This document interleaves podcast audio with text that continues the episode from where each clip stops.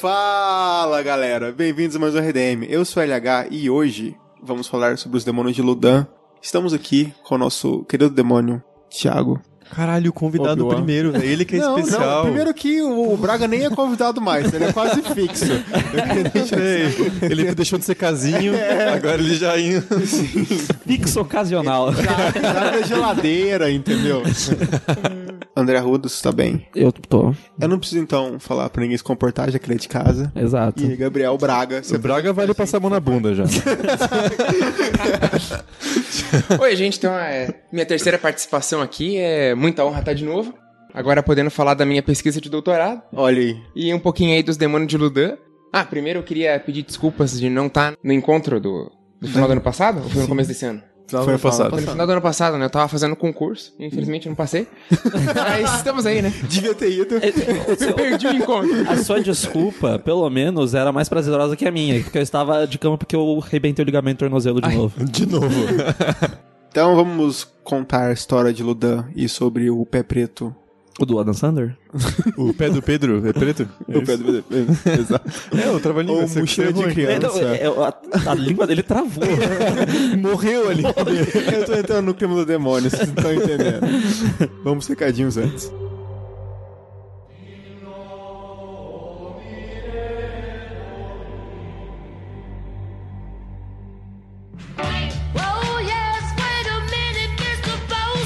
Recadinhos, e já que o LH decidiu tirar o dente do juízo, hoje quem vai fazer eles sou eu, mas eu vou tentar ser o mais rápido possível, eu prometo. Eu só queria lembrar vocês do nosso Apoia-se com metas maravilhosas e com recompensas também sensacionais.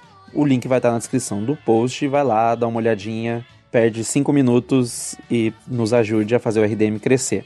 Também queríamos lembrar das nossas redes sociais, nós estamos no Twitter, no Facebook, no Instagram, procura lá a República do Medo, o RDMcast, e segue a gente, fica por dentro de tudo que a gente vai estar lançando, sem contar o nosso site também, republicadomedo.com.br, além do nosso e-mail para contato, caso você queira mandar e-mails para Em Volta da Fogueira, tirar dúvidas ou fazer comentários sobre programas que já foram. Para isso, você manda um e-mail para contato@republicadomedo.com.br. Eu disse que ia tentar fazer o mais rápido possível. Eu acho que esse é o verdadeiro recorde para os recadinhos. É isso, vamos pro programa e tchau.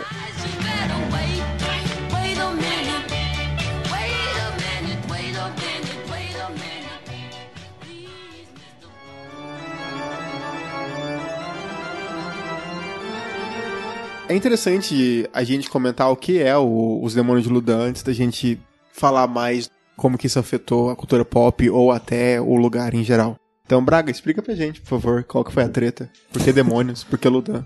Então, só tentando contextualizar um pouquinho, agora na minha pesquisa de doutorado, eu tô trabalhando com possessão demoníaca e rituais de exorcismo na França moderna, ali final do século XVI até meados do XVII. É um século antes do que eu tava pesquisando os vampiros. Olha Então, aí. agora saí dos vampiros e pras possuídas, Não tem mais pãozinho. que agora não tem mais pão com sangue de ninguém. Só para dar um contexto geral, esses casos de possessão que ficaram mais famosos, eles vão acontecer do final do 16 até meados do 17. Porque daí você tem duas grandes ondas de possessão na França.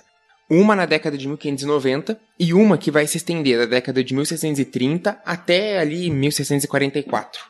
Então, não, não botar data exata, né? Senão daí acham uma que aconteceu em 45 e vão falar, ó lá, o cara tá mentindo, não sabe o que tá falando. Comunista! Mas é.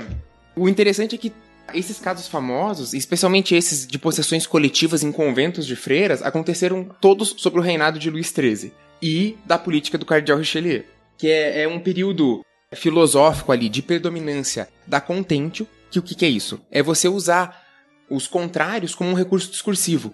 Então vai ser um grande maniqueísmo discursivo, assim, de você estar sempre opondo bem a mal. Só qual era o problema disso? É que você acabava opondo Deus e o diabo e equivalia a eles em termos de poder. O que, teologicamente, a igreja nunca defendeu, mas popularmente era algo aceito, algo tido como comum. E isso afetava muito as crenças que as pessoas tinham, em especial na possessão, que era entendida como uma luta entre o, o demônio e Deus por um corpo feminino. Só o corpo feminino, assim, não tinha possessão masculina na época, assim. Mesmo se a gente pega no- nos filmes, né? É sempre uma mulher que tá possuída. Eu acho que de homem tem o caso que o Peter Blair se baseou pro Que é um Exorcista, menino, né? que é um Então- menino. Agora eu não lembro se é no Exorcista o início ou se é na prequela do Exorcista. É o prequela. Daí tem esse cara, e na série do Exorcista tem um menino que é possuído num flashback de um dos padres Ah, sim. Mas, principais mas lá. vocês não mencionaram o motivo. O demônio, ele é tinhoso. Ele vai possuir um espécime que não lava nem o pau. Não dá, né? Sem condição. O menino ainda tá com pouco tempo de vida, tá bem preservado. Agora, o homem com 30 anos lavando o pau, não vale nem a pena mais. É muito demarcado isso, tipo, mesmo em casos históricos. É dificílimo você achar uma possessão masculina. As possessões são. Por isso, já que eu uso o termo possuídas. Possuído. já no feminino, porque são sempre mulheres. Esse mesmo período das possessões é o grande período da, de- das produções escatológicas, né? Que, o que, que é isso? São as produções que estão antecipando o apocalipse. É quem tá vendo fatos cotidianos, mesmo uma produção histórica, filosófica, você interpreta isso prevendo o apocalipse. Então tentando definir eh, mesmo uma data. Né? Ali no, no- em começo do século XVII era muito comum essas produções que tentavam definir quando que o anticristo ia nascer. Por quê? Porque ia ter o ano de 1666, que muitos autores concordavam que seria o ano que o anticristo iria se levantar e ia dominar a Terra e daí ia desencadear a batalha do bem contra o mal, o juízo final, o apocalipse inteiro. Então você tem essas pessoas que estão analisando esses casos de possessão como um sinal do fim do mundo e é uma coisa que vai se alimentando. Quanto mais do fim do mundo fala, mais de possessão fala. Quanto mais de possessão fala, mais do fim do mundo fala. É uma coisa que se alimenta, é um ciclo e você não sai disso. Que a gente pode entrar até em histeria coletiva, né? Que a pessoa ela já tá tão imersa naquilo que, tipo, caralho, eu ouvi um barulho lá em casa, Satã. Exatamente. O, o que eu pretendo na minha pesquisa é analisar esse processo que transformou a possessão de uma explicação possível para um problema da imaginação, né, um- uma convulsão, né, um, um problema até fisiológico, para uma explicação impossível. Então é justamente essa transição da possessão possível para possessão impossível, da possessão real para possessão ficcional, que eu tô tentando trabalhar. Eu tô tentando não, que eu tô trabalhando. Até Satã começar a intervir.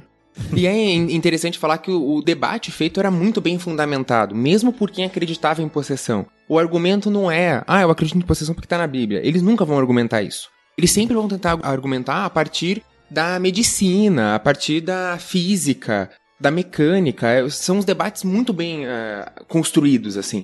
Todos eles se- tentando explicar o sobrenatural. Da causa do demônio estar possuindo uma pessoa, ou todos falando, tipo assim, ah, ela tem algum problema, ou não. É, daí você depende. Por exemplo, não dá nem pra generalizar que católicos apoiaram a possessão, porque foram padres católicos que fizeram o exorcismo, porque na própria igreja católica você vai ter gente que vai apoiar, por exemplo, no caso de Ludan, vai ter gente que vai escrever apoiando, dizendo que foi verdade, vai ter gente que vai falar que é completamente mentira, que foi tudo uma farsa.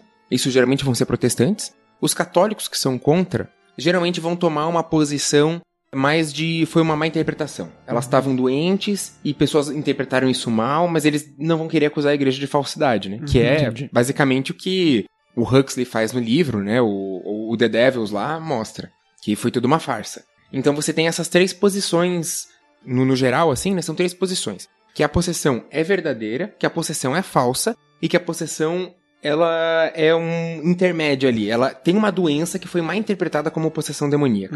Uma doença da imaginação, geralmente, porque ainda não existia, né? A psicologia, a psicanálise. sim. Então, você tem outras formas de, de explicar. Então, assim, tentando montar um contexto geral do que estava acontecendo, que daí eu acho que ajuda a gente a entender também o porquê que Ludan foi algo que estourou tanto.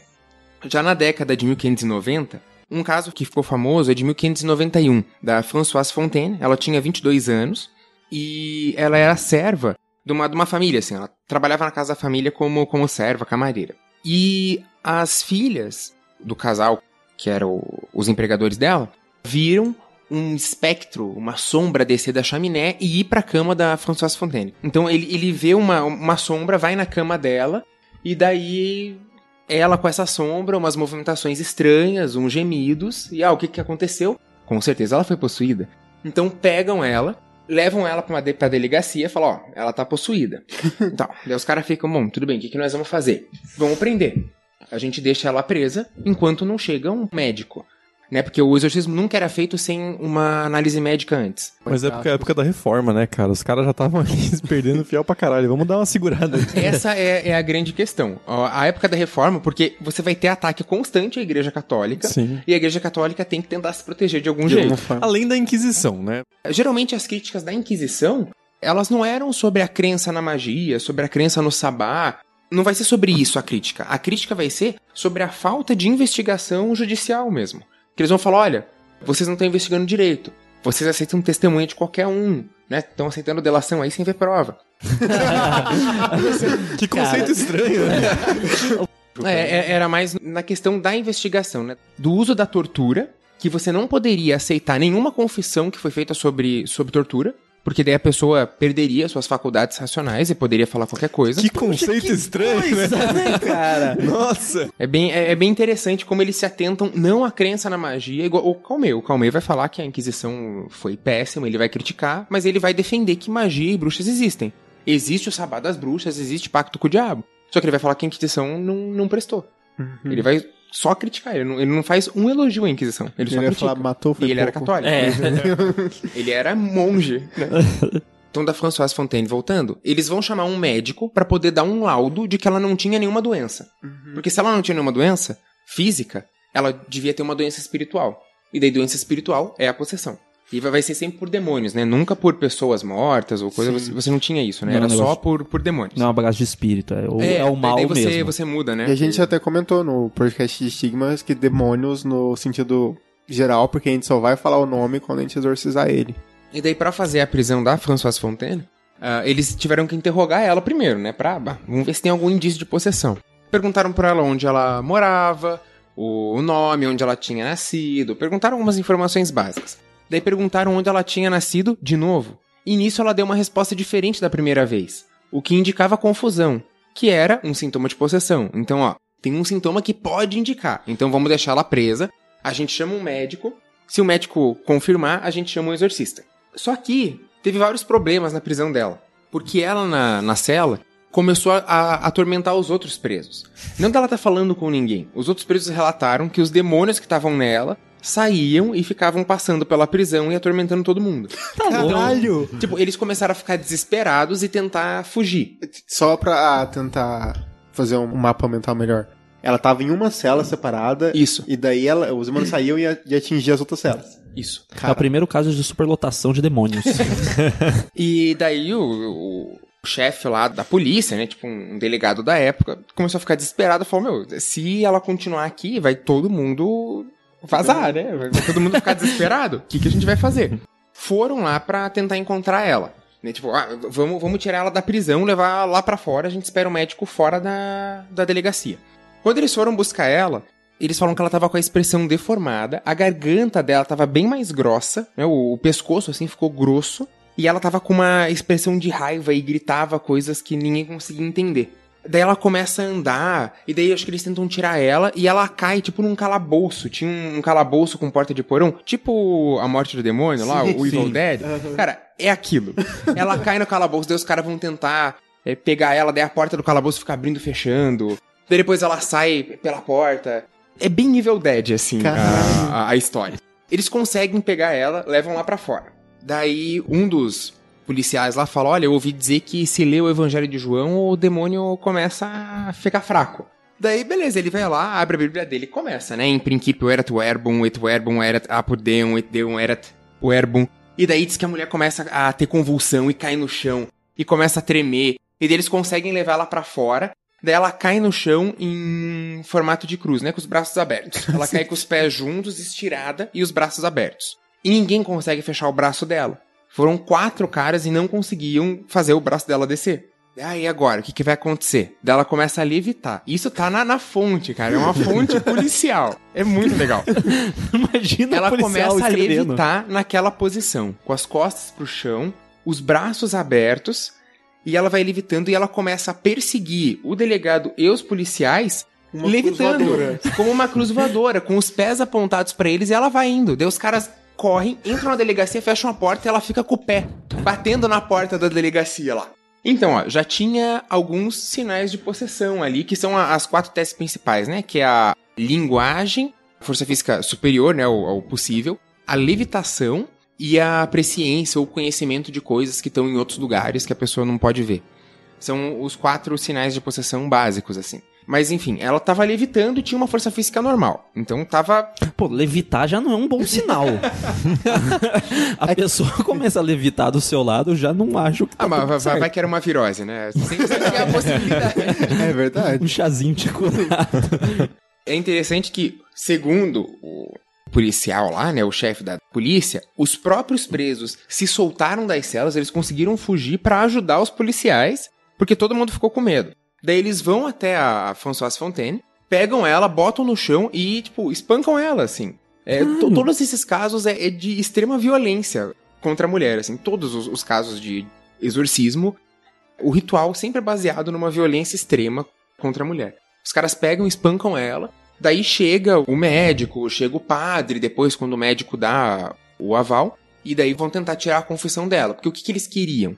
Queriam que ela confessasse algum pecado e que confessasse um, um pacto com o demônio. Porque mesmo ela sendo possuída, ela não ia ter a mesma culpa de uma bruxa, que eh, invoca um demônio e faz o pacto. Uhum. Ela não. Mas ela também não estaria totalmente isenta de culpa. Entendi. Porque, ah, se ela fosse né, santa, se ela tivesse seguido a, a religião Se aí. não em casa. possuída. Se estivesse em casa, Se estivesse será? em casa, não tinha acontecido. Nesse ponto, a gente tá falando de uma questão que, que é um pouco diferente dessa percepção que a gente tem hoje em dia na cultura pop, por exemplo, que aí o, o mal da, da possessão pode ir em qualquer pessoa, principalmente no mais indefeso e puro, pra tentar subverter a pureza das coisas. Nessa época ainda tem um grauzinho de culpa da própria vítima, assim. Exatamente. Eu acho que vai ficar bem mais claro quando a gente falar das poções de Ludan, mas é bom ter isso em mente, que a pessoa não é isenta de culpa. Não é porque, ah, é, é pra perverter uma pureza. Não é, não é tipo as histórias de vampiro que. Ah, o vampiro. os- Aqueles primeiros poemas de vampiro do século XVIII que, ah, o vampiro vai tentar seduzir a jovem cristã virgem porque ela é muito pura, então ele quer tentar perverter ela. Ou aquela coisa do Marquês de Sade lá de que, ah, você tem que tentar perverter a- a- as jovens cristãs. Não, aqui eles vão falar que a possuída tem algum grau de culpa. Daí você vai ter todo o interrogatório dela, eles tentando encontrar alguma culpa, e não tem. O que tinha acontecido é que ela tinha sido vítima de uma violência sexual. E as pessoas interpretam os sintomas que ela teve, né, do trauma, como uma possessão demoníaca. Entendi. E ela ainda sofre tudo aquilo. Tipo, foi espancada, foi submetida a interrogatórios de horas e horas. Velho, mas a mina levitou. Essa que é a pira. Você tem algumas coisas que são relatadas ali que você fica, cara, como? Como? É, Exa- como que a pessoa pode ter imaginado ela levitando? O, o que, que ela fez pra, Pelo menos pra Achar- parecer isso, pelo né? menos É. pra parecer? É, é bem confuso, assim, a- essa história. Our Father, who art in heaven, hallowed be thy name. Thy kingdom come, thy will be done on earth as it is in heaven.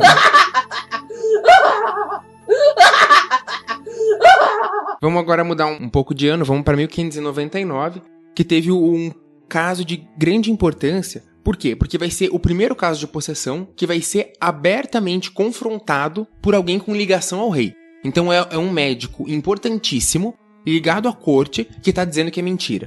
É o primeiro caso, assim, que você tem relato disso, de uma confrontação, sabe? De alguém que tá duvidando da veracidade. Uhum. Alguém importante. Que foi a Marthe Bossier. Ela tinha ali uns 25, 26 anos. Ela era de Romorantin, que fica a 200 quilômetros de Paris. Começou em 1598, ela apresentando alguns sinais de possessão, especialmente convulsões.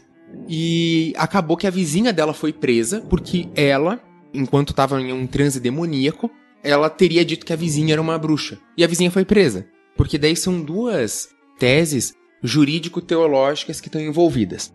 Você tem os que vão defender que tudo que foi dito pelo demônio no exorcismo é verdade, porque o padre teria tipo, o obrigado a dizer a verdade, e tem os que vão dizer que você não pode considerar nada como verdade, porque se o demônio é o pai da mentira, você não pode considerar nada como verdade. Sim, ele vai falar qualquer coisa pra fazer mal pras pessoas, então... O que a gente vai ver é que a escolha da tese vai depender muito da conjuntura social e política que está inserido o caso de possessão. Uhum. Então, às vezes é interessante você falar que não é pra acreditar, às vezes é interessante você falar que é pra acreditar no demônio. então, isso vai depender muito da, da conjuntura política do que, que tá acontecendo ao redor. Certas coisas não mudam. né? E o interessante da Mate Possé é que ela ficou viajando, porque na cidade dela ninguém, nenhum padre conseguiu ter sucesso no exorcismo. Ela foi sendo levada em várias cidades. E ela era exorcizada em praça pública, era um espetáculo. Os exorcismos dessa época são públicos, não é que nem em filme que vai ser, ah, é tudo, ou o cara vai no, no quarto da pessoa, ou tá escondidinho na igreja, ou tá no, o da, da Emily Rose é num, num celeiro, né? É, no, É. o último exorcismo é no celeiro. no celeiro. Não é isolado, isso é tudo público, é todo mundo olhando. É, mas não é tem essa percepção aí de esfera pública e esfera privada, tava se conformando essa ideia ainda. É igual a execução, o povo quer ver sangue. Corta Mas a cabeça até do hoje, maluco, né? é- É. Mudou muito. É. E ela foi andando por várias cidades até que chegou a Paris. Ela chegou em Paris 30 de março de 1599. E quando ela chega, ela já era guardada, porque as notícias corriam, né? Podia não ter um serviço de informação ainda muito rápido, né? Não tinha telefone e internet. Mas, cara, todo mundo já esperava ela no dia que ela chegou.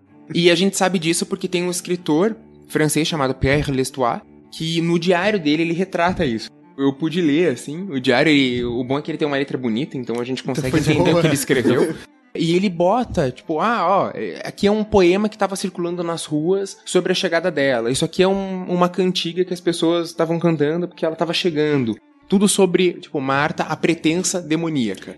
Nossa, é um evento cultural mesmo, assim, não é só Um uma evento coisa cultural. específica. Não é um um negócio escondido, uma coisa. Não, é, isso era público. Por quê? O Thiago já falou ali. A época da reforma, a forma de você dizer que a tua igreja é melhor que a outra é quem tem poder sobre demônio. Quem consegue expulsar demônio é porque essa- tá mais perto de Deus, tem É, mais verdade. poder. Ainda mais na França, né? Que Ainda ficou mais rachada no meio depois da reforma. Não é que nem a Alemanha, que foi a maioria protestante, a Espanha ou Portugal, que a maioria era católica. Ali a França era metade a metade, os caras se matando no meio da, da praça, assim. Uma disputa muito ali de qual igreja que é melhor, qual igreja que consegue expulsar mais demônio. Caralho, velho. Então, por isso tem que ser público, porque as pessoas precisam ver que fazer a contagem, os padres né? católicos têm mais poder. Foda. Então, é uma, é uma coisa assim. A publicidade, ela é importante nessa época. O que faz sentido até a turnê que ela fez, né? E daí ela tá lá em Paris e são designados cinco médicos da Universidade de Paris para examinar ela. De tão notório que ficou o caso. Eles pegam, daí eles tentam levar ela para um lugar menos público. Botam ela na catedral bastante conhecida, o povo acho que ficou todo para fora. Mas dentro ainda tem muita gente. Mas daí, claro, é um público mais selecionado. São quem? São esses cinco médicos, são os professores de latim e grego do rei Henrique IV, sabe? São, são pessoas ligadas à corte ali, é um, é um público um pouquinho diferenciado, né? só, Não é o- só ingresso VIP ali. É, exato. Tinha que ter a pulseirinha.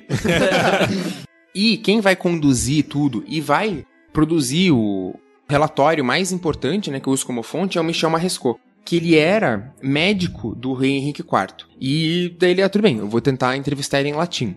Começa a falar em latim, nada. Aí fala em latim, nada. Não respondia. Daí tentam em grego, nada também. Que Aí O demônio tava quieto. É, é um demônio, no mínimo, mal educado. assim. não, não foi pra escola esse daí, não foi pra escolinha de demônio. E eles vão tentando.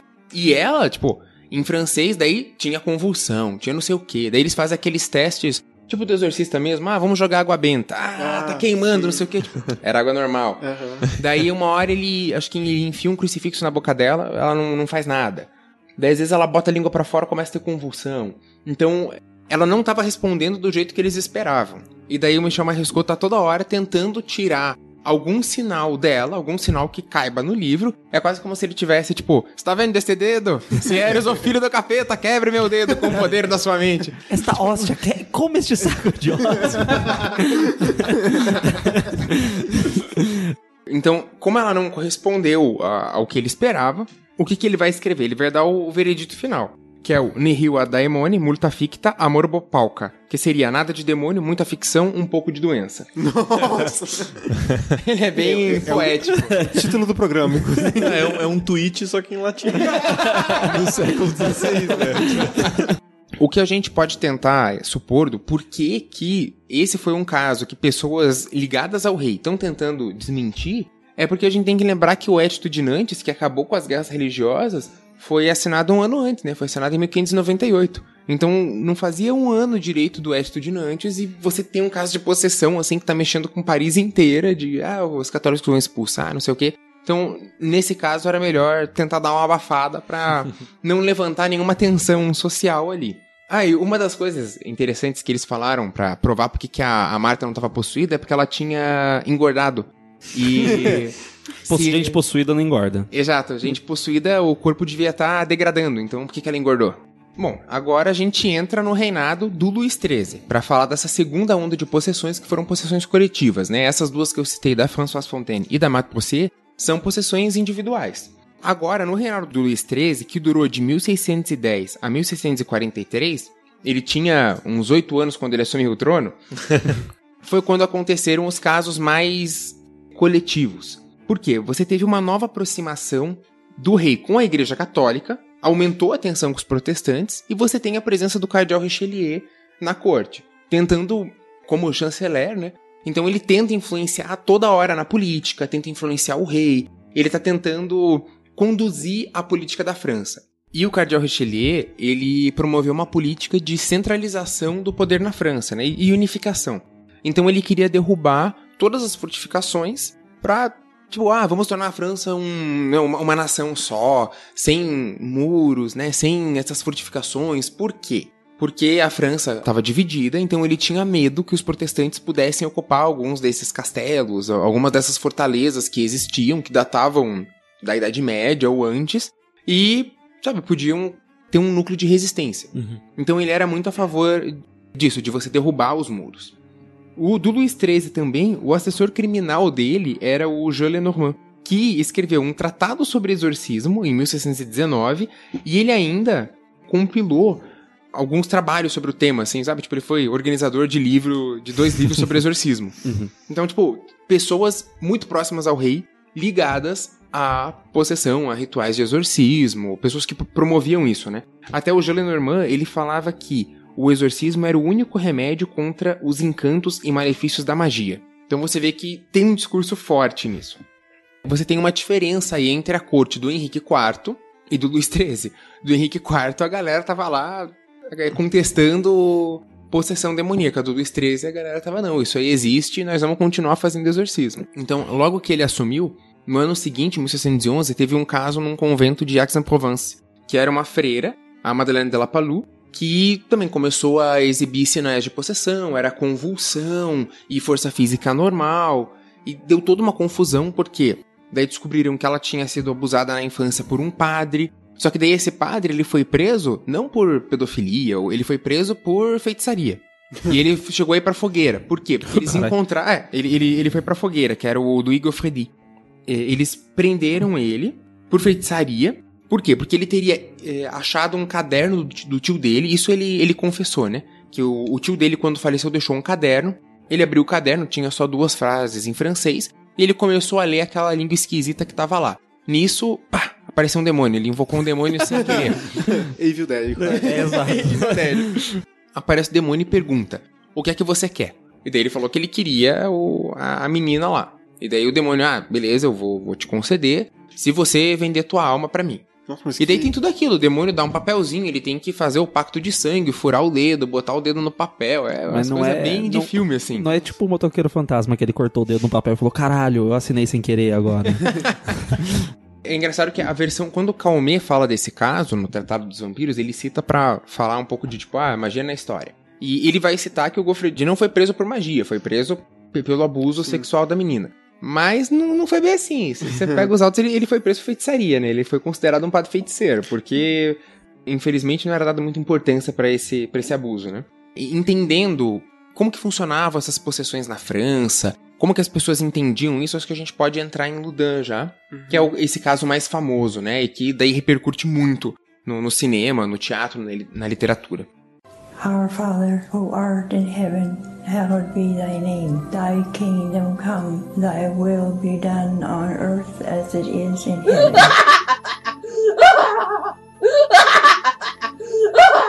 Então, Ludan, só pra entender, na, na época, foi em 1632 as possessões.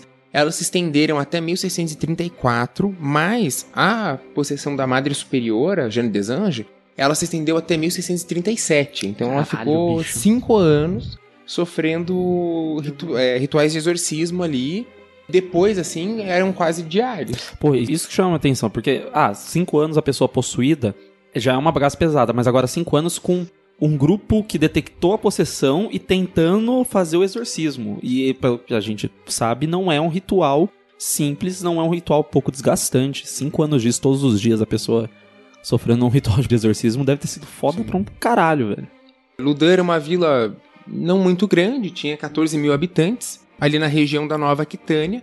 Tinha 20 km quadrados de área, região da comuna, né? Claro, com área rural fica mais. Mas é que a região da comuna é importante por quê? Porque ela era cerca- cercada por muros. Você tinha um castelo lá, que tem várias lendas de como esse castelo se originou. Dizem que ah, o castelo veio dos romanos, é um presente do Júlio César. Tipo, o que, que o Júlio César ia estar fazendo ali? Mas enfim, pode ser, pode ser. Daí, tipo, o Carlos Magno ficou hospedado naquele castelo, a rainha Catarina de Médici ficou hospedada naquele castelo, então era uma fortificação muito conhecida. Né? Lu- Ludan era uma cidadela, praticamente. Ela estava cercada por muros e o Guilherme aqui da Aquitânia, na Idade Média, construiu uma torre quadrada, que tem até hoje, é o, ponto turístico da cidade. É uma torre que as paredes têm 1,80 de, de espessura, porque era uma... É, era pra se preparar pra guerra, assim. Porra, Então que guerra, era uma velho. cidade muito fortificada. Mas é que nessa época já é pra prevenir contra catapulta, né? Sim, velho. é uma- Nossa senhora, uma 1,80m, velho. Caralho, é eu. Um dos mitos lá é que o nome é da cidade, porque é, Ludan, ela não tem uma, um documento de fundação tão antigo assim, que fica só na lenda. Então eu consegui encontrar um, um livro do século XIX que um cara tenta traçar a origem da cidade, e ele só fala que, ah, a lenda diz que vem de Iulio Dunum, que seria o forte de Júlio César, Dum seria forte, e que, ah, foi o Júlio César que construiu, então a gente tem uma herança romana aqui, mas é tudo meio sabe, in- indefinido, assim, de onde que veio. Mas ela foi sendo reforçada ah, ao ao longo dos séculos, então virou uma, uma cidadela com um castelo, uma torre de defesa e poucos acessos. Então era difícil de ser invadida se ela quisesse brigar com alguém. Sim. E Ludan foi um ponto de resistência muito grande na, né, du- durante as guerras religiosas para se proteger dos ingleses e tal. Na Guerra de 100 Anos também. Ela era um ponto militar estratégico. Então você tem vários interesses em com quem que estava a administração da cidade. E daí você tem vários problemas dessa cidade com o cardeal Richelieu. Porque o que acontece? Várias cidades da França, elas tinham uma autonomia de administração. Ludan era uma delas. Então você tem um governador que vai ter ali uma, uma autonomia para gerir a cidade, sem muita influência do rei. E o governador de Ludan, ele recebeu do rei Luís XIII a garantia de que os muros não seriam derrubados. Porque Ludan sempre foi submissa à coroa. Então ela tinha um histórico de ser fiel. Embora ela apareça em mapas como cidade protestante. Os mapas feitos durante o reinado de Luís XIII, você tem cidades católicas e cidades protestantes. E Ludan aparece sempre nas protestantes, porque era uma cidade majoritariamente de reformados. Mas, mesmo assim, nunca teve nada que pudesse justificar um nossa, olha o perigo dessa cidade, os protestantes vão tomar a França a partir de Ludan. Não. Algumas coisas de Ludan que chamam a atenção é que você teve um ludunense condenado à fogueira. Olha lá, em toda a história, tem, tem um que foi condenado à fogueira por ser protestante. E, lá em 1531. Em 1563 você tem uma batalha em que tentam tomar o controle da catedral principal, a Saint-Pierre du Marché, que os protestantes vão lá e falam, não, agora aqui vai ser a nossa igreja. E daí tem um embate entre eles, não, não conseguiram, continuou sendo católica. E em 1628 teve uma tentativa dos protestantes de tomarem o castelo principal, que não teve sucesso, mas também não foi assim uma, nossa, olha só, é uma rebelião gigantesca, estão tentando uma revolução. Não, foi uma tentativa bem Aconteceu. falha ali, É. aconteceu. Foi um pouco antes né, da- das possessões. Nisso, o Richelieu já ficava, tipo, no ouvido do rei, olha... A gente tem que destruir os muros, a gente tem que acabar. Então o Richelieu ele tinha que encontrar uma outra forma de destruir os muros para conseguir o objetivo dele.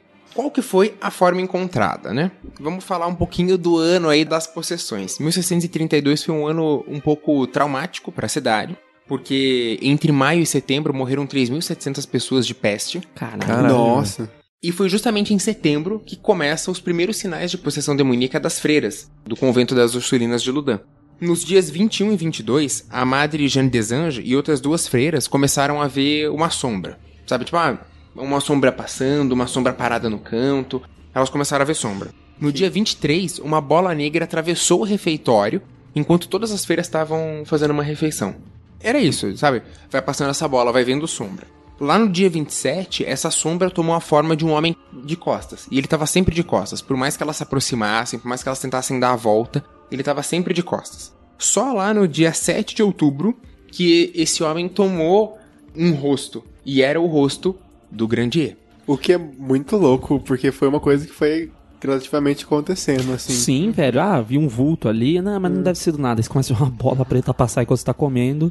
Aí já é esquisito. Aí transforma numa figura humana. Que fica, né? Pelo Que fi- Exato. E fica. Que Porque- fica ali paradinha. E vai, vai indo aos poucos. Vai sendo cada vez o. Sei lá, o nível de capirotagem vai crescendo um pouquinho mais, sabe? E agora vamos tentar entender esses dois personagens principais, né? A Madre Superior, a Jeanne Desange, e o Padre Uba Grandier, que são os personagens principais aí dessa possessão. A Jeanne Desange, a gente consegue informação porque ela escreveu uma autobiografia em 1644.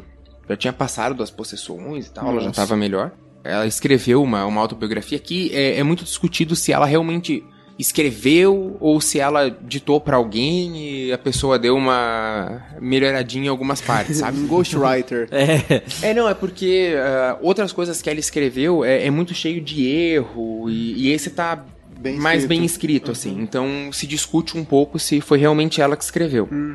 Ela nasceu Jeanne de Belcier, em Cos, a 200 quilômetros de Lutin. Ela era de uma família muito rica e já quando ela era criança, ela já foi enviada para uma abadia lá, um, um convento, para receber a educação, né? Pra pra ser educada, tipo, educada escolar mesmo, né? Matemática, francês e tal. E ela ficou nesse convento eh, como estudante até uns 15 anos, quando ela foi expulsa.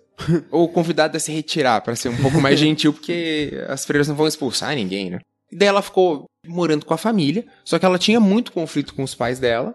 Então ela mesma decidiu, em 1618, entrar pro convento das Ursulinas de Poitiers, que era ali perto, uma cidade um pouquinho maior. E em 1623 ela fez os votos. Então, beleza, ela virou uma freira ursulina. Só que os relatos, inclusive na autobiografia dela, diz que ela nunca foi muito atenta aos rituais, à ortodoxia. Ela queria mais, tipo, ficar tranquilona ali na dela. Ter sido convidada a se retirar anteriormente. Provavelmente sim. ela não era uma pessoa que levava tão a sério alguns dogmas. Assim. Ela também tinha, né, o- o- alguns problemas relacionados à aparência física dela, porque ela era corcunda, e também que ela era bem baixinha.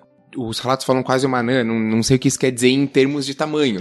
Quase uma Porque é muito relativo esse quase. Mas ela era corcunda, assim, então ela tinha vários problemas com, com a, a própria aparência dela. Daí agora é que a história começa a ficar mais interessante. Em 1626 foi inaugurado o convento das Ursulinas de Ludã. E ele foi instalado aonde? Em uma casa que era conhecida na cidade por ser uma casa mal assombrada. Elas pegaram essa casa, mal assombrada, depois que ocorreu toda a- história da possessão e tal, que elas ficaram muito marcadas, elas mudaram de lugar. Mudaram pra uma outra casa, perto ali, mas acabaram se mudando. Mas você vê que, tipo, já de começo, já, já começa errado, né? Não, Sim, pô, dar é que nós vamos se mudar? Vamos pra aquela casa ali, ó, MTV, acho que, acho que é uma boa. A Jane Desange pede pra ir pra lá, fala, não, eu quero ir pra esse convento. Ela vai pra lá assim que o convento abre e no ano seguinte ela já vira madre superiora. E ela fala que ela se dedicou muito nos estudos e tal. Mas por quê? Segundo a, ela própria, né, na autobiografia, ela teria se dedicado não porque ela gostava, mas porque ela queria a posição de madre superiora mesmo, porque dela ia poder mandar em todo mundo. E ela podia coçar mais. É Que isso. sincera, né? E o que, que elas faziam lá em Ludan? Elas educavam as jovens da cidade.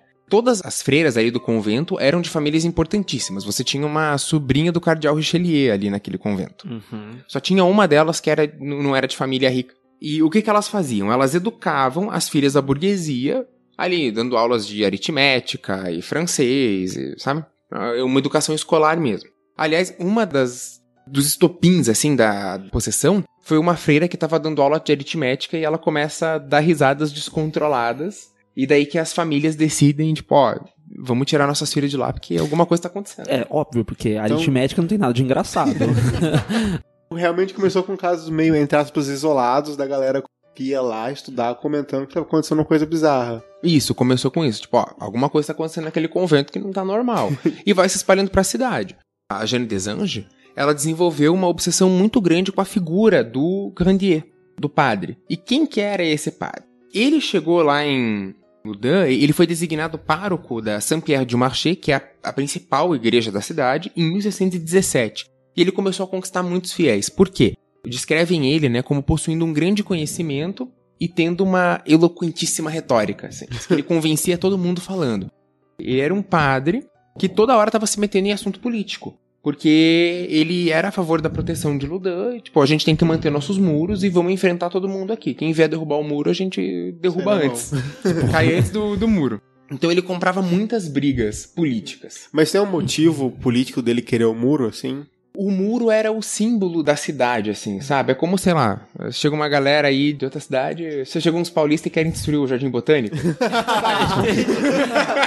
A proteção dos muros era uma questão muito forte da cidade. E isso era apoiado por católicos e protestantes. Tipo, independente da, da igreja, a pessoa queria que os muros estivessem de pé. Porque pra eles era uma segurança.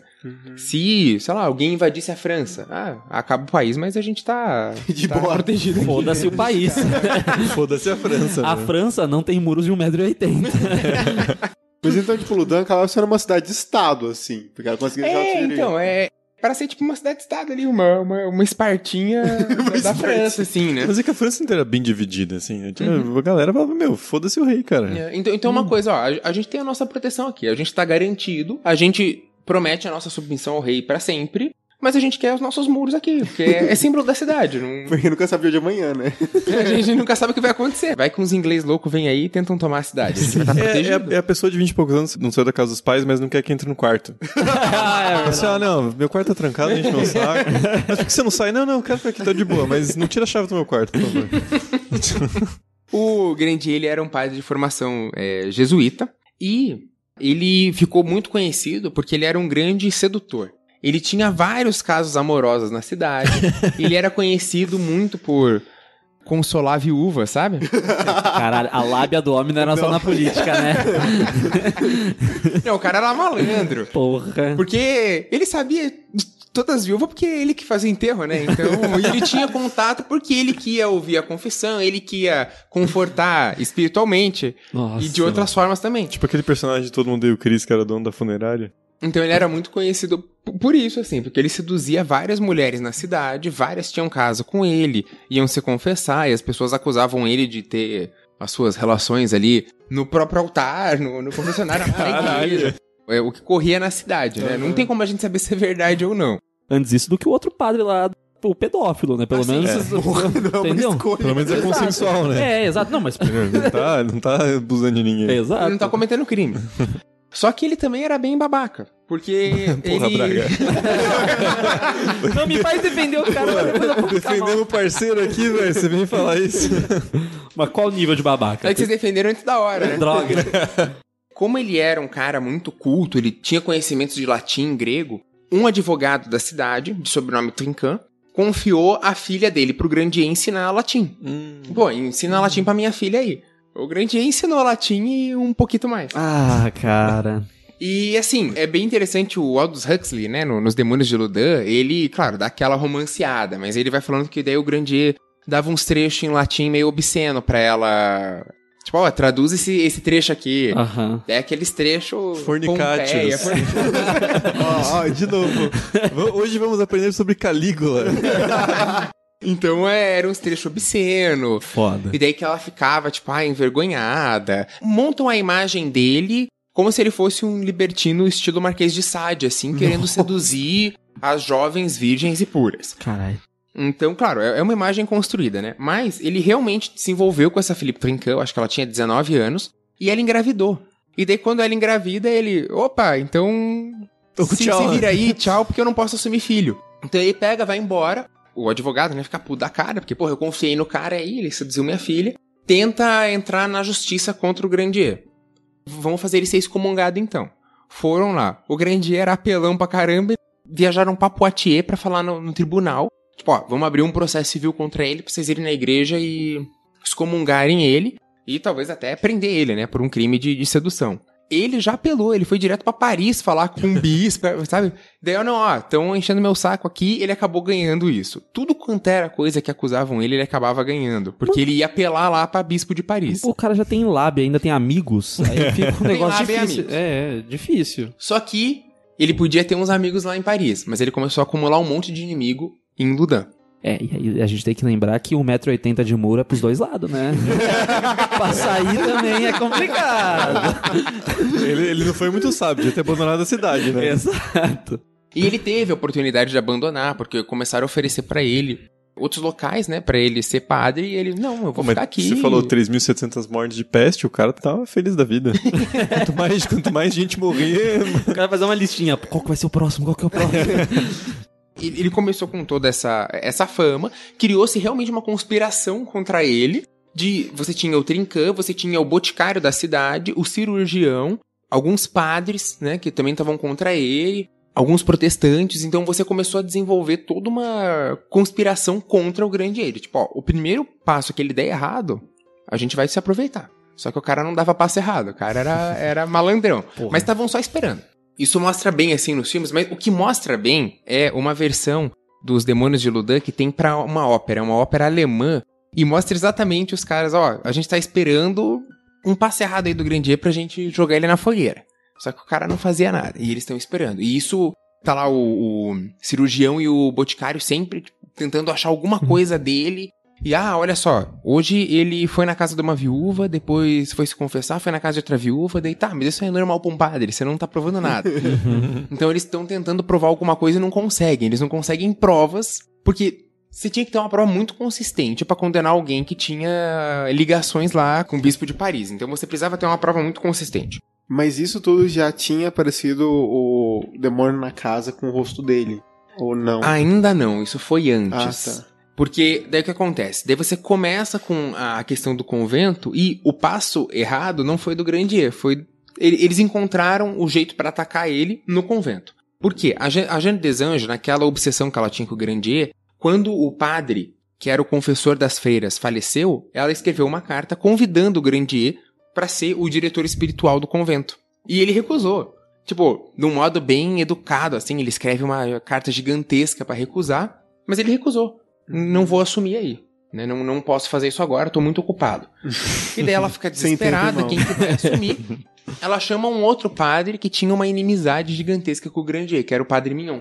E daí esse padre, assim que chega, vê a situação que tá o convento, as freiras, os relatos, né, ah, dançando, gritando, e, né, meio histéricas, e falando do Grandier. E daí ele, bom, tá aqui. Ele se reúne lá com o boticário, com o cirurgião, e ó, a gente já já tem alguma coisa pra fazer. A gente tem como atacar o padre agora. Uhum. Porque as freiras estão tão possuídas, então Quando vai acontecendo as coisas, elas já associam que é o rosto dele? Ou é, é só depois que essa galera que queria incriminar ele fala que, que tinha o Então, rosto dele? no livro do Michel de Certeau, Michel de Certeau é um historiador que escreveu sobre esse caso, né? Um livro de 1970, né? La Possession de Ludan. Ele traz ah, o processo verbal, que é o interrogatório do demônio.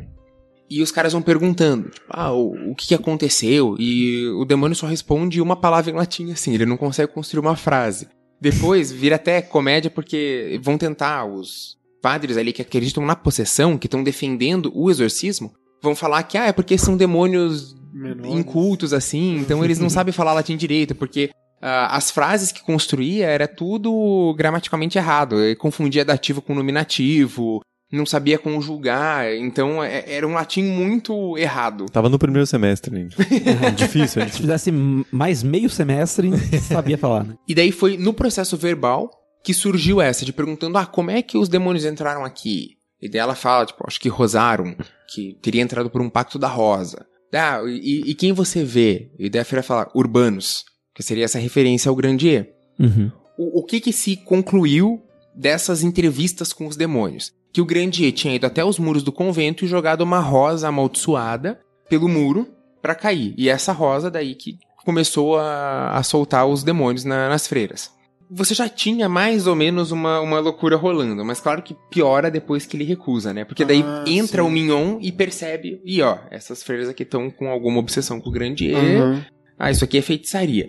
Não vou aqui julgar se o cara realmente acreditava ou se ele se aproveitou disso e falou, ó, tem alguma coisa que a gente pode aproveitar aqui. Uhum. Não sei. Ou se ele viu algo de verdade e falou, podemos se aproveitar de algo que tá acontecendo é, de verdade. isso, exatamente. Porque assim, a tese do Huxley, no livro dele, que é apresentada no filme do The Devils, é de que foi tudo uma farsa, de que as próprias freiras estavam fingindo, ou, tipo, elas tinham algum problema psicológico, mas que elas se aproveitaram disso para ganhar atenção, que os- o padre Lamignon se aproveitou, que toda a cidade se aproveitou para condenar o Grandier e que o Richelieu se aproveitou para derrubar os muros. Então você tem é, alguns níveis de utilização da possessão, né? Você tem ali o nível local, que era para atacar o Grandier, e o nível de nação, que era pro Richelieu derrubar os muros da cidade.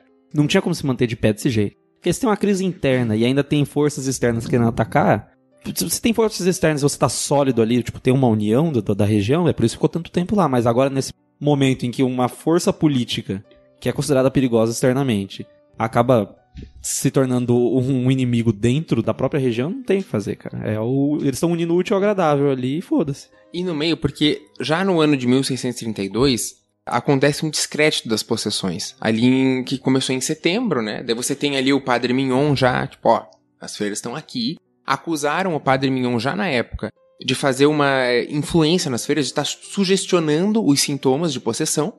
Então ele foi afastado. E nisso acalmou. As convulsões acalmaram, deram uma diminuída. E ficou de dezembro até, eu acho que março, abril do ano seguinte, o padre afastado. E daí isso caiu meio em piada, assim. Sabe? As pessoas tinham no consenso de que a possessão foi falsa, de que era mentirosa, de que. Não, isso aí foi, foi tudo umas. Sabe? As freiras querendo atenção, era um padre que não soube interpretar. Foi tido como falso. Que caiu da ideia da galera contando o que acontecia lá dentro Isso. até. Quer dizer, dos alunos, né? Contando. Das alunas, no caso. E caindo até o. desacreditar totalmente no que estava acontecendo. Isso, e daí perderam as alunas, elas perderam a renda, não, não tinha mais dinheiro, elas tiveram que começar a costurar pra fora, assim, né, pra tentar ganhar pelo menos o dinheiro do sustento. Daí tá, mas o que que mudou então? Porque eu falei que a possessão da Jane vai até 1637, Mas com é a única, exorcismos. Ou não? Não, não, não, todas as freiras foram possuídas. E daí o que que aconteceu? Todo mundo pensando que era mentira. Eis que chega o Messier de Lobertman, que era o enviado do rei, para derrubar o muro, em 1633. Ele veio derrubar o muro, a cidade, não, aqui você não vai botar a mão, não.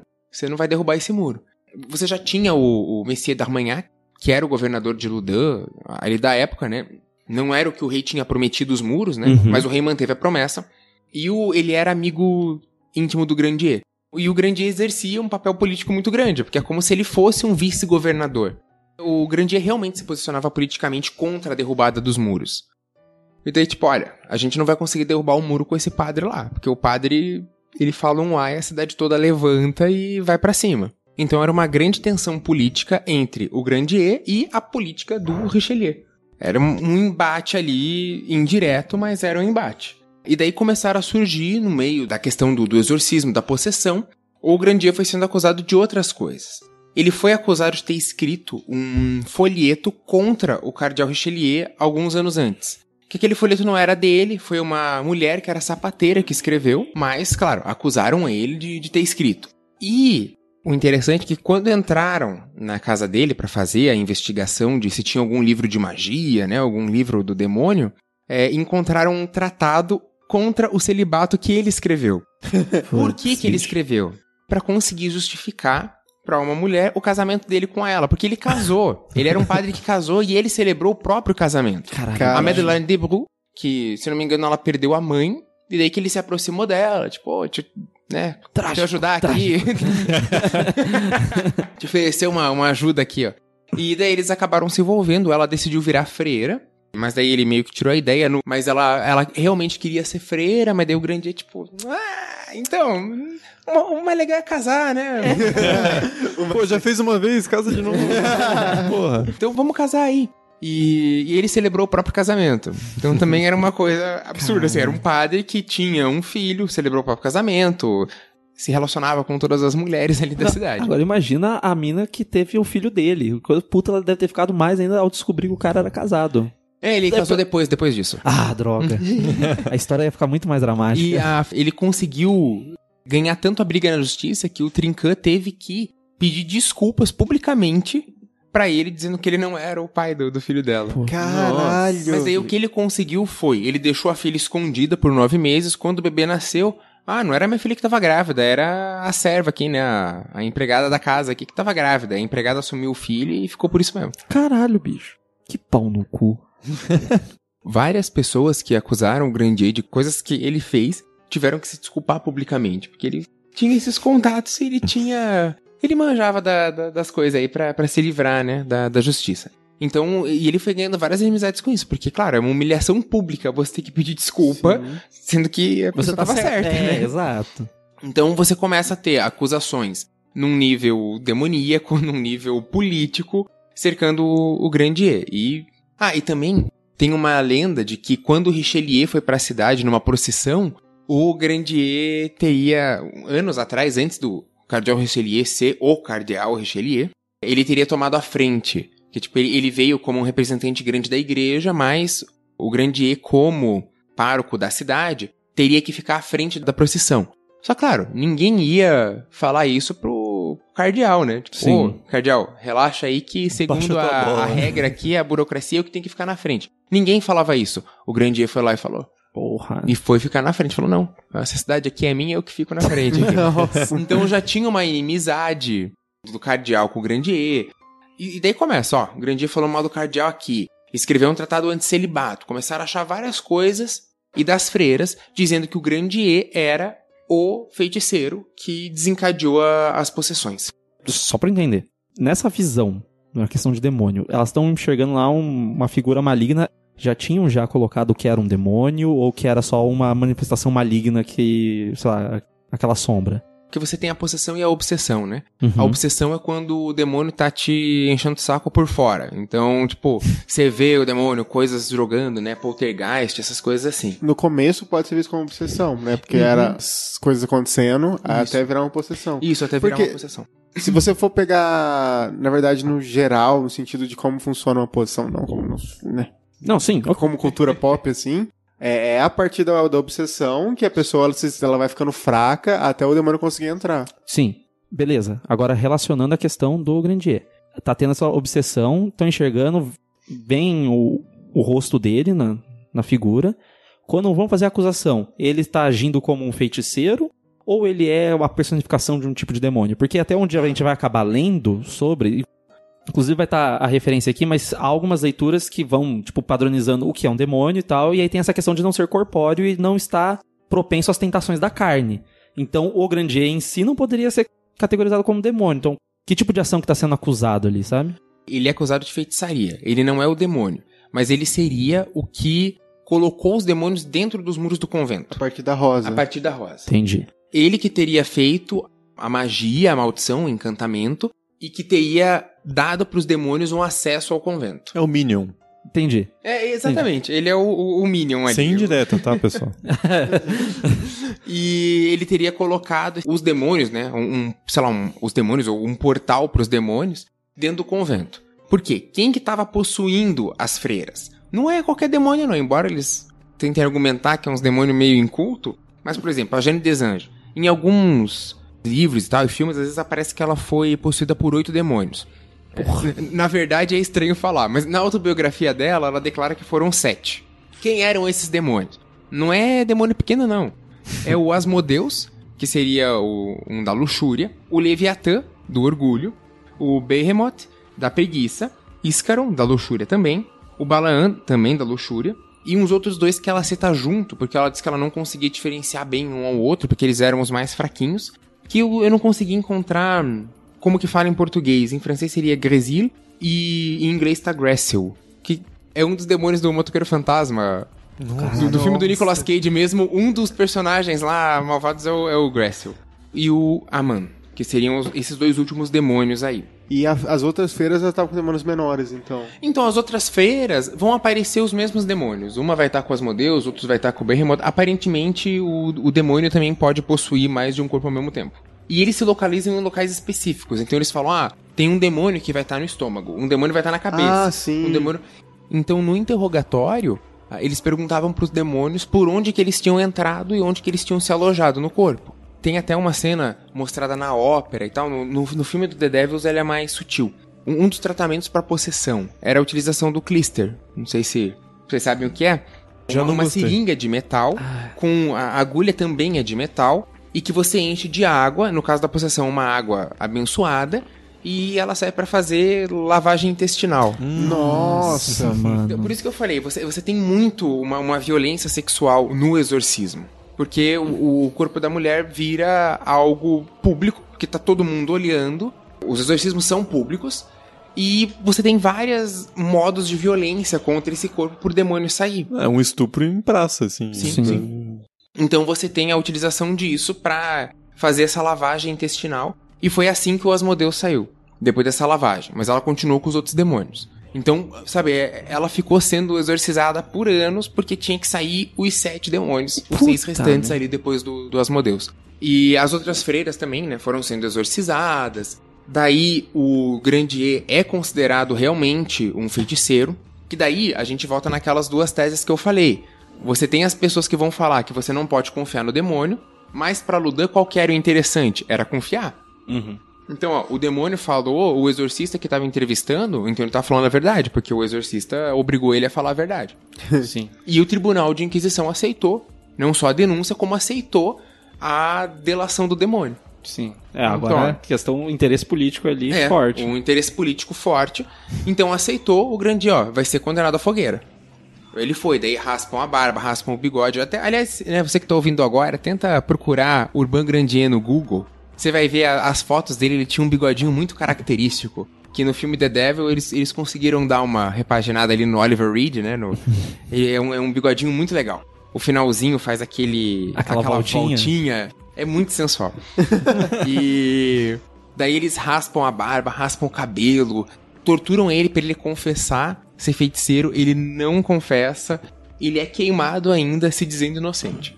E ele é queimado, claro, em praça pública com todo mundo olhando, porque era um evento social. Ah, além do mais, ele zoou com metade da cidade. Acho que tinha muita gente contente Tinha muita em ver ele gente queimar. contente. e esse caso, ele foi muito questionado, não só na época, como posteriormente, assim. Você tem produções até o século XIX de pessoas escrevendo sobre o que, que realmente aconteceu, sabe? Você tem vários livros com esse título. A Verdade sobre o Ludan. O que aconteceu em Ludan. A Verdade sobre as Possessões. A Demonomania de Ludan. E católicos protestantes. Depois vira uma produção mais laica, né? De médicos, filósofos, psiquiatras, tentando escrever o que, o que, aconteceu lá. Porque alguma coisa tinha. A- as freiras, a gente não pode dizer que elas eh, inventaram tudo e. Ah, e- elas estavam querendo prejudicar o Grandier e inventaram tudo. É, É. difícil você falar uma coisa dessa. Sim, a gente não tá falando de, sei lá, três pessoas se reuniram ali numa salinha e falou, vamos zoar com uma pessoa, entendeu? Vamos, a gente odeia essa pessoa, são 17 pessoas. É uma coisa com muito mais proporções, assim. Então, eu acho que a gente falar que o caso foi usado com motivos políticos, isso é, eu Sem acho que a gente não dúvida, tá né? fazendo um julgamento, assim, porque isso realmente ele foi utilizado, Sim. Né? Agora, julgar a crença das pessoas no, no caso, Julgar daí eu acho um pouquinho mais. É, eu acho um pouco mais complicado. Sim, porque sim. vo- você tem vários tratados defendendo a realidade da possessão demoníaca. Então, ali você tá bem na transição da possessão demoníaca ser algo possível pra se tornar algo impossível. Não sei, quanto é que pra mim não leva em consideração até se não é possível, mas a crença da pessoa que está sofrendo com um mal, a- de Exato, acreditar que exato. é um mal de verdade, sabe? Eu, eu acho que é bem complicado. Uma coisa é você duvidar que algo realmente está acontecendo, outra coisa é você colocar em xeque a índole de tantas pessoas, assim, e ainda mais pelo coisas que elas passaram por anos. Não foi uma bagaça leve, entendeu? Todas as outras também sofreram durante cinco anos o, o exorcismo ou foi não, não, ela, o, o dela já, já foi mais rápido, assim. O da Jane Desange, por quê? Porque daí, durante os exorcismos, a mão dela, uma das mãos, eu não vou lembrar agora qual, ficou marcada com quatro sinais, quatro chagas. E elas eram o nome Jesus, Maria, José e Francisco de Sales, que era um padre que foi canonizado anos depois, né? Mas ele era já considerado beato, né? Aquele passo antes do santo, né? Ele já era é considerado beato, um santo ali, ele já era beato. E essa mão virou uma mão curadora, então as pessoas podiam ir lá e se curar. Só que ela ficou anos trancada, presa mesmo no, no quarto dela. Botaram uma grade de metal pra conter ela lá dentro. Our Father, who art in heaven, hallowed be thy name. Thy kingdom come, thy will be done on earth as it is in heaven.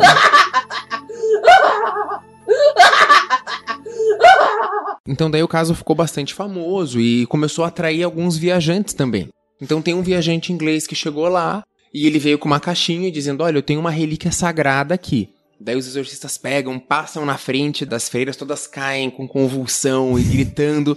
E daí, tipo, nossa, mas que relíquia é essa? Daí ele abre e não tem nada dentro, sabe? Tinha, sei lá, cinzas, um pó. Ele falou, não, isso aqui não é nada, é- eu menti pra vocês.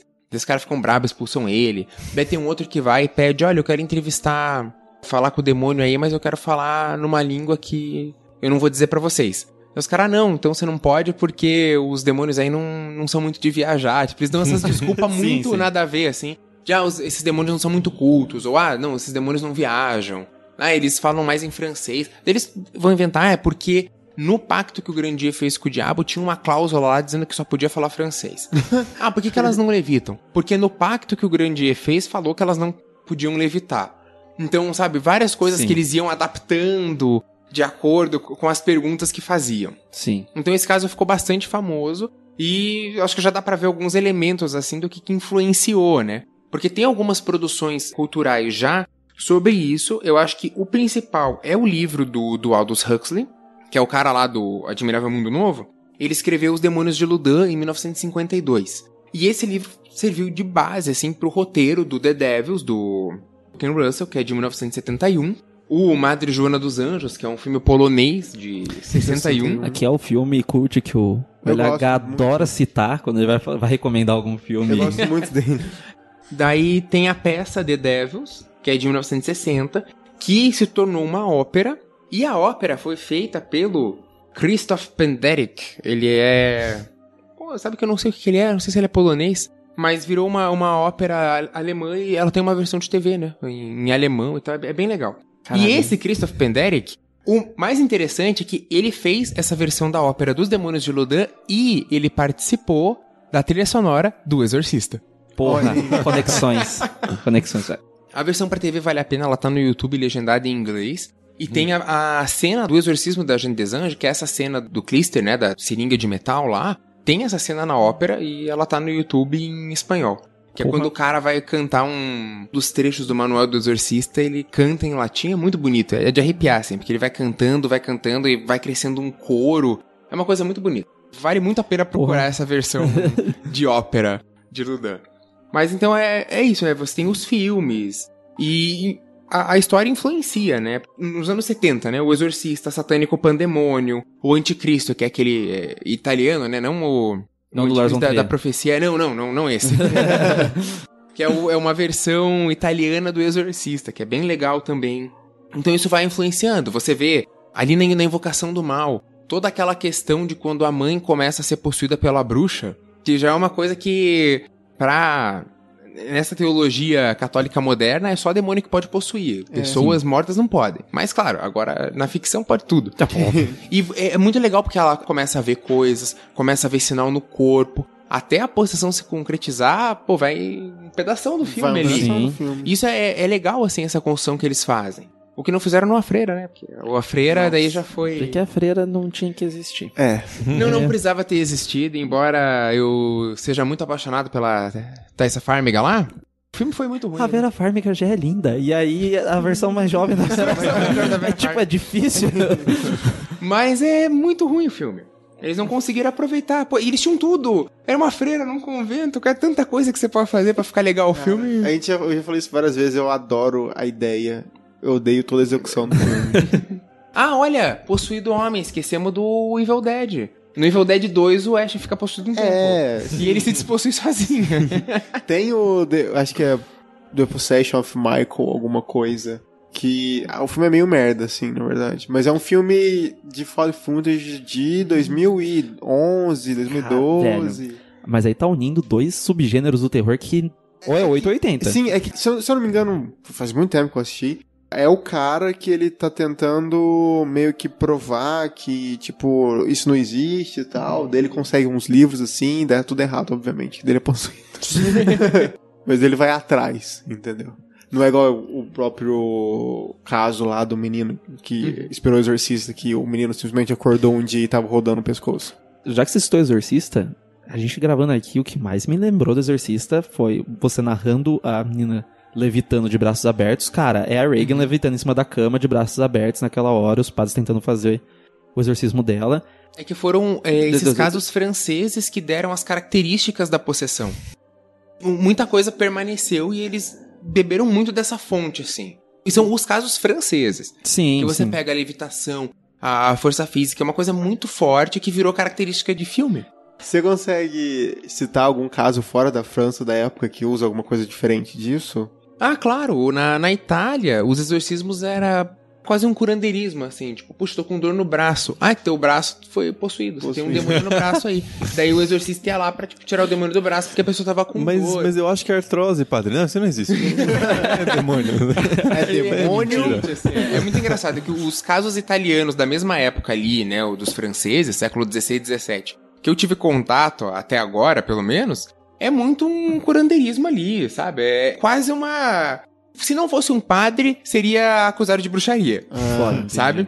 Então assim, é um padre, ah, é exorcismo. Se fosse uma mulher, tava queimada na fogueira, Uhum. sabe? Pela, pela mesma coisa, por curar uma dor no braço. É, e na França, essa coisa que parece coisa de filme. Sim. Sim. É levitação, é gente gritando e vomitando e, sabe, fazendo atos obscenos ali na frente de um público, na frente dos padres. As freiras se despiam, sabe, usavam objetos sagrados pra, enfim, atos obscenos.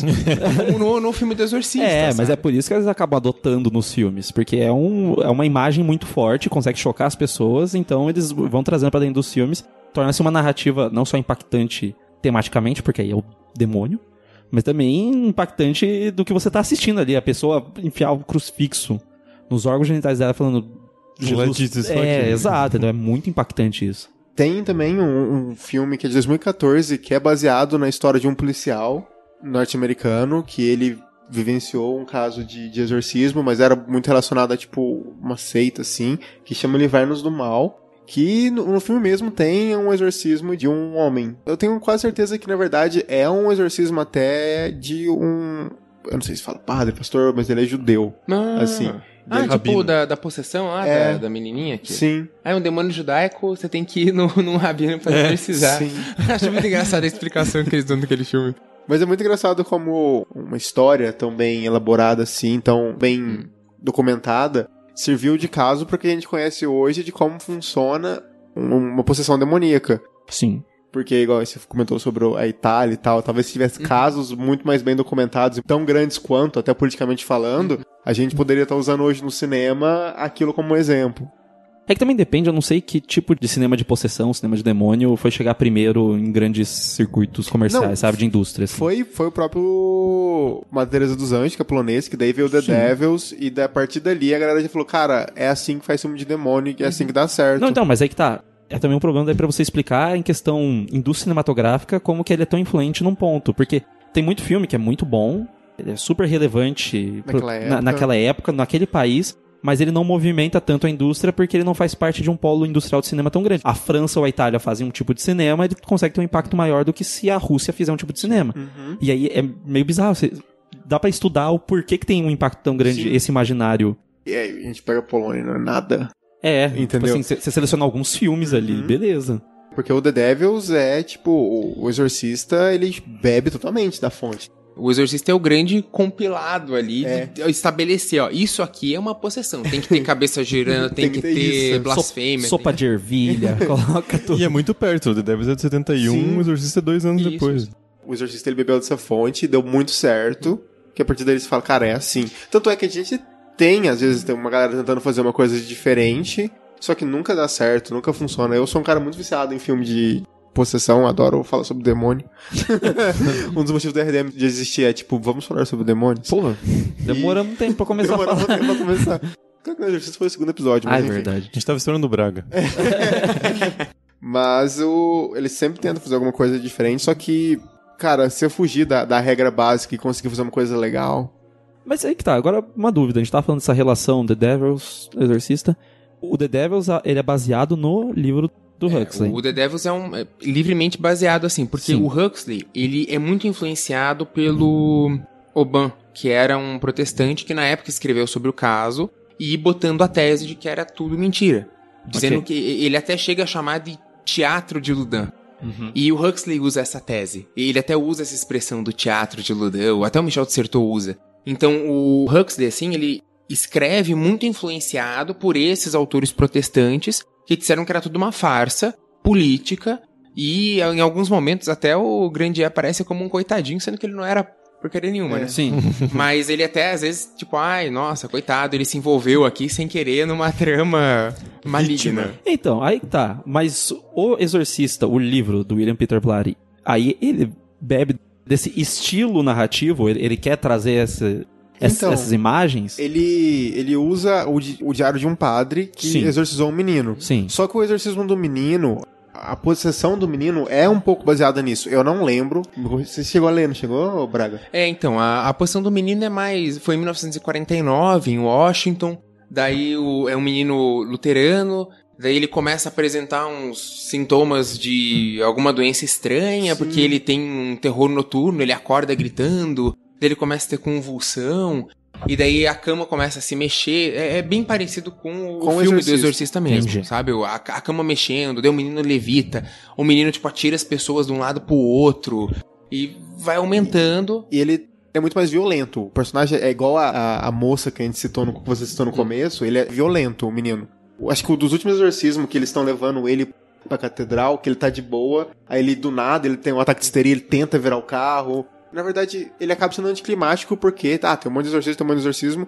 Aí o último exorcismo, sei lá, tem toda uma pira que parece um santo, na verdade, Gabriel, né? Desce, Uhum. dá tipo uma espadada e acaba, assim. Só que não é tipo como se aparecesse um, o Gabriel e dá. É tipo, na voz de uma pessoa que se denomina Gabriel no corpo do menino, fala tipo assim, mano, isso aqui acabou aqui agora e pronto, pá, acabou. Aí que tá. A gente tava falando do imaginário, dos símbolos das coisas, acontecimentos que são padrões, até na- nas narrativas vão ser feitos. Como filmes que se baseiam em fontes diferentes e que tiveram um caminho completamente diferente pra criar aquelas histórias, ao se transformarem em filme, essas histórias, elas têm proximidades. Isso é muito louco, se você para pra pensar. E a gente fez o podcast sobre o caso de Janice Moses, que é totalmente baseado no Maori, entendeu? Ah, É Como- Nova- é na como Nova eles- Zelândia a parada. Sim, né? como eles imaginam o demônio, e como que funciona lá, que na verdade ela não tem levitação, não tem nada, só ela estava com depressão, assim, né? Pelo menos é o que parece. Hum. E um exorcismo completamente diferente do que a gente tá acostumado. Sim.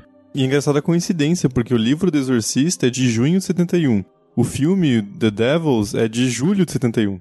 São obras muito parecidas, com elementos muito parecidos, mas que não tem como ter sido influenciado uma outra. Assim, Sim, é só e é- e é E o, contemporâneo. o livro do Michel Dissertot, do La Possession de Ludin, é um estudo de 1970, foi publicado em 1970. Caralho. É, Então foi alguma. A origem uma das coisas. Febre. É, aham. Contra a cultura, né, cara? Todo mundo louco no ácido. Mas é louco isso. Você para pensar, tipo, a origem, pessoas estão narrando histórias de jeitos diferentes. A ópera em 69, 70 acertou, sabe? Foi tudo Um indo... crescente. Um crescente ali de... Porque eu acho que o Madre Joana dos Anjos é bem importante, porque ele estabelece algumas coisas na linguagem cinematográfica, em especial da relação do exorcista com a possuída. Sim. Sim. Porque ali, é, o Madre Joana dos Anjos, ele comete vários erros cronológicos, né? Mas isso é o de menos. Porque ele bota dois filhos do Grandier já grandes. Tipo, não, não faz muito sentido.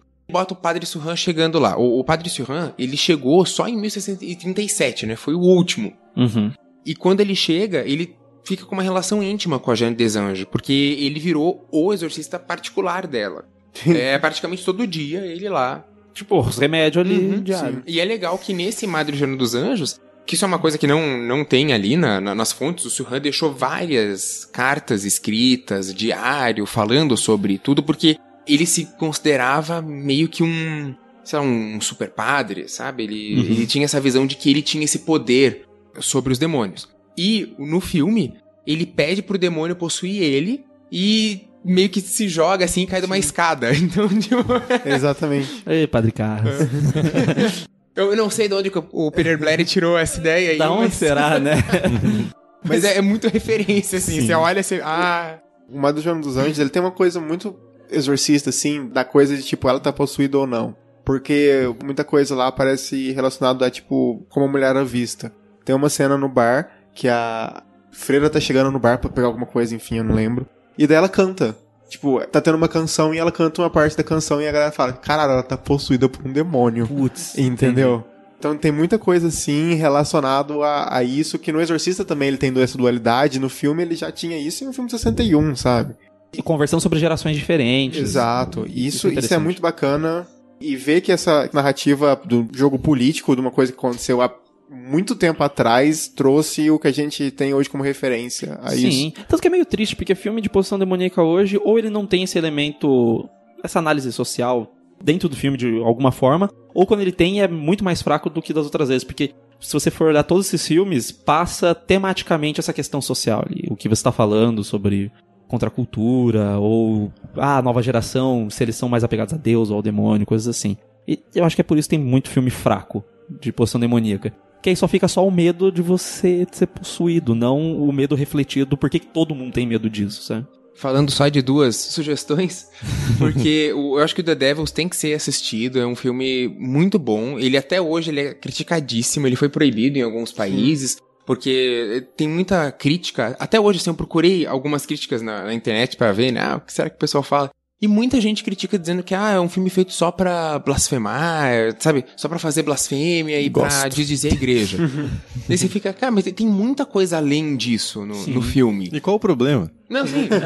e eles tentam explorar no, no filme realmente é, essa questão do, do Huxley de, olha, isso aqui foi um caso que foi utilizado politicamente. Ninguém tava se importando com o bem-estar da- das feiras ali. Tipo, isso era a última coisa na, na, na escala de importância. O importante era condenar o Grande A e derrubar os muros. E eu acho que o filme consegue expressar isso muito bem, né? naquele ambiente caótico que ele bota. Claro, o filme faz um, o exercício público ser quase que uma festa, daí chega o Luiz XIII no meio. É uma loucura completa, mas eu acho que vale a pena. E o Satânico Pandemonium, que é um filme de 75, eu também acho que ele consegue trazer esse clima da possessão, porque também vai começando aos poucos. A freira conhece um cara lá de gola gigantesca, vestido super cafona, mas que ele é mega sedutor. E daí ele começa a conversar com ela, e daí ele é o diabo. E de repente o convento inteiro tá possuído e elas ficam dançando em volta de uma mesa. Parece o, o Sabá das Bruxas, assim. Eu acho que é um filme muito bonito também. Muito bonito, assim. É um filme muito bom. Sabe, as pessoas vêm e vão achar que eu sou meio bizarro. Depois dos vampiros. Não, podcast sobre Hammer. É verdade. Só- Vocês querem fazer podcast sobre lá os coelhos da, da puta que pariu com ela? A noite vamos fazer ainda sobre a Noite dos Coelhos. Mas Só, só já, pauta assim normalíssima. né? já tem nome, Em Defesa da Noite dos Coelhos. Não, não é em defesa, cara. É em debate. Em né? debate. Podia ser Por que precisamos de coelhos gigantes? Nossa, já tem um título. Outro título, pronto. Eu já falei pra vocês, esse programa vai ser eu só escuto e vejo vocês se acabarem nos próprios argumentos. Porque tu- tudo que vocês falaram, eu tenho certeza que dá pra ser usado contra vocês.